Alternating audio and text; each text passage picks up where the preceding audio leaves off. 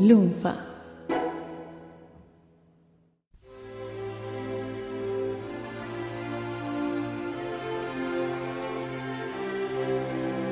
En abril de 1982, un gobierno absurdo nos metió en una guerra inútil. A las dificultades y el retraso que ya históricamente teníamos para enterarnos de las novedades musicales, se sumó una censura explícita a la música cantada en inglés. Este podcast busca recuperar qué pasó ese año y nos perdimos. El año de la explosión post-punk, del new pop. El año que comenzaron los 80 tales como los pensamos hoy. Esto es 1982.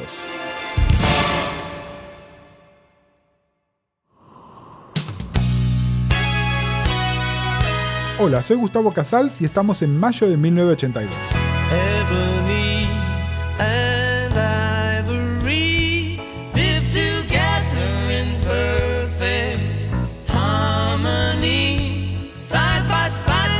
En enero les contaba sobre el atraso natural que teníamos para recibir las novedades musicales a principios de los 80, antes aún de la prohibición de pasar música en inglés. ¿Qué tan atrasados ustedes se preguntan? Bueno, el tema de Paul McCartney y Stevie Wonder que estamos escuchando fue número uno durante casi dos meses en 1982, y la mayoría de nosotros no lo registramos hasta bien entrado el 83. in everyone. Y estamos hablando de Paul McCartney.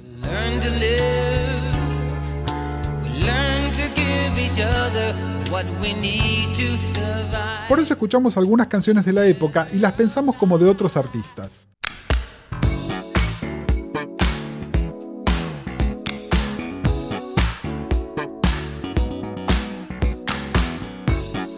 Cuando en realidad esos artistas están versionando o sampleando una canción de la época, como este clásico de Patrice Rushen, Forget Me Nots.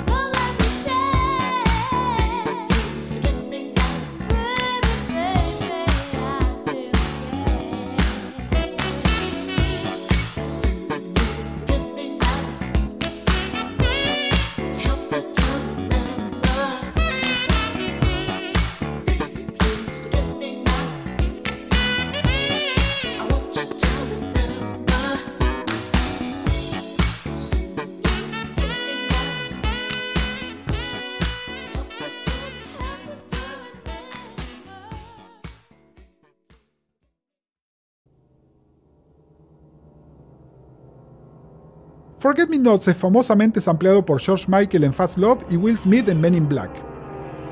El original fue un hit del 82.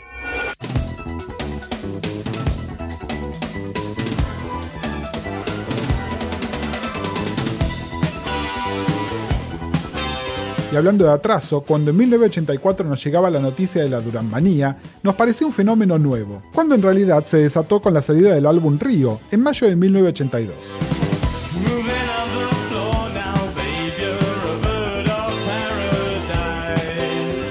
El primer álbum homónimo había salido un año antes, como les comentaba en el episodio 1, abriendo efectivamente los 80.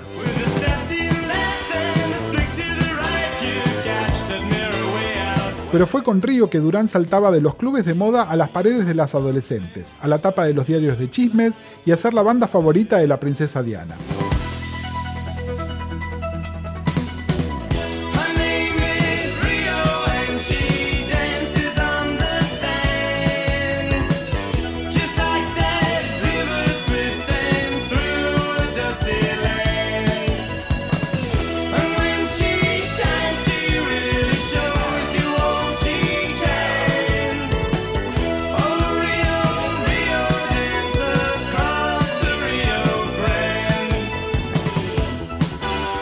Tendría una larga y memorable carrera, que se largaba con su primer simple.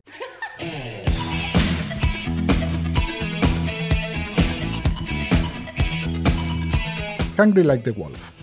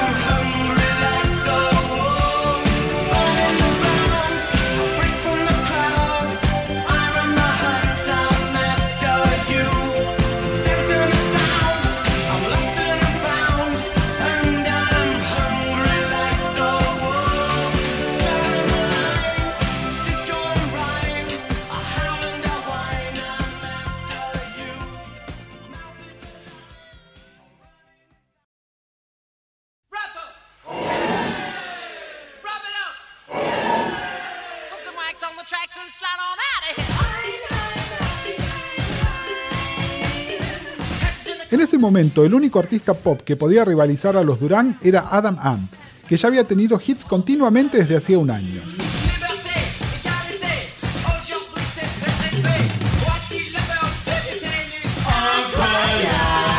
Adam, con su pintura de guerra y su disfraz de pirata, cómodamente pasaba de los ritmos tribales a un pseudo rockabilly para seguir al tope de los charts.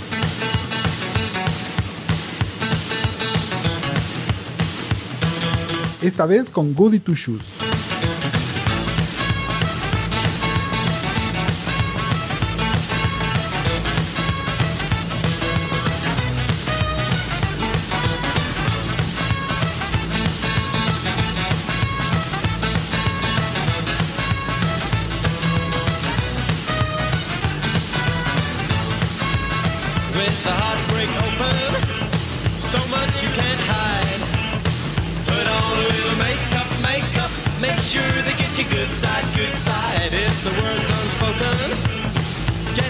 Your throat. Send a treasure token, token. Write it on a pound note, pound note.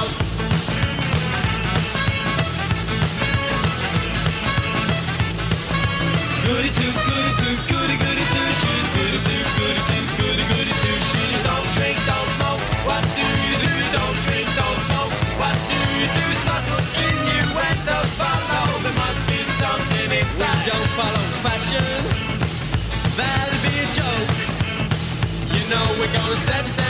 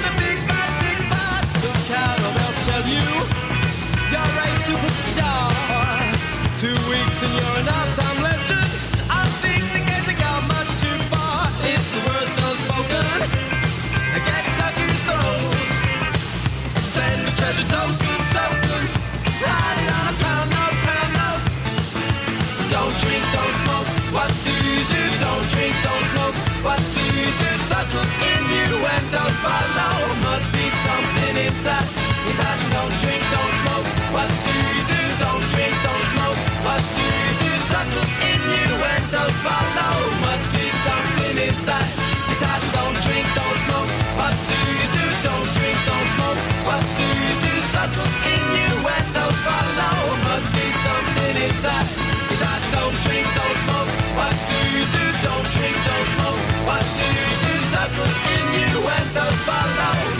Something inside.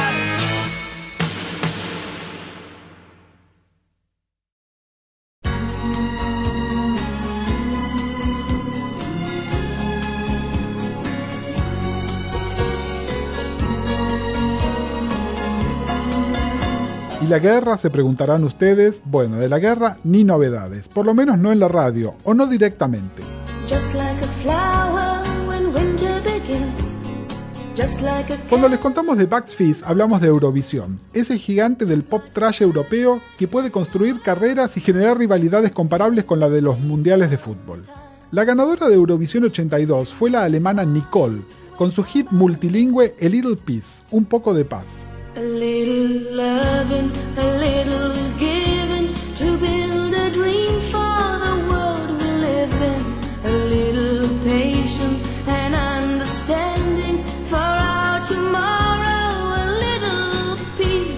Sea por la popularidad del concurso o por el clima de la época, pasó cuatro semanas al tope del chart inglés. Hoy, donde las divas pop son la norma, nos parece raro que Nicole fuera de las pocas mujeres solistas en encabezar rankings, pero Prima Donna era casi imposible que esto pasara.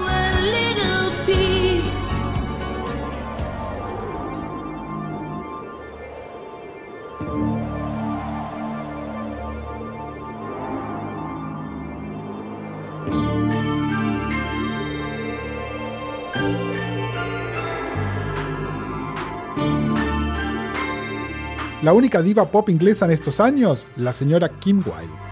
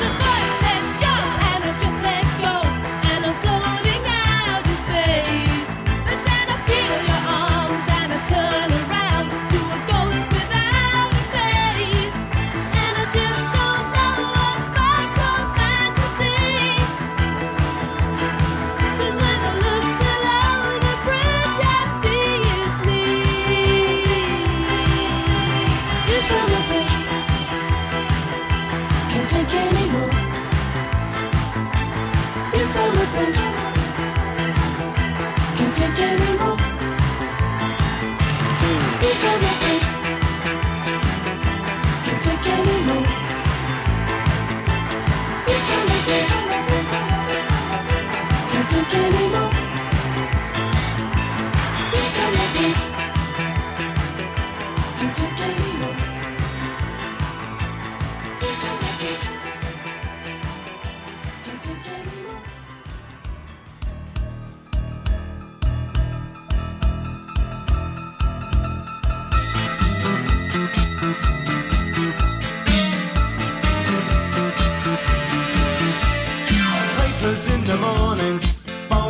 solo comparable en importancia con ser el número uno de Navidad, tener el hit del verano.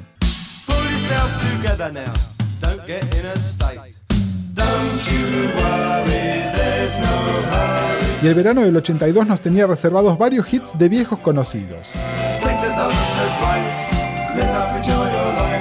Pero eso en junio del 82.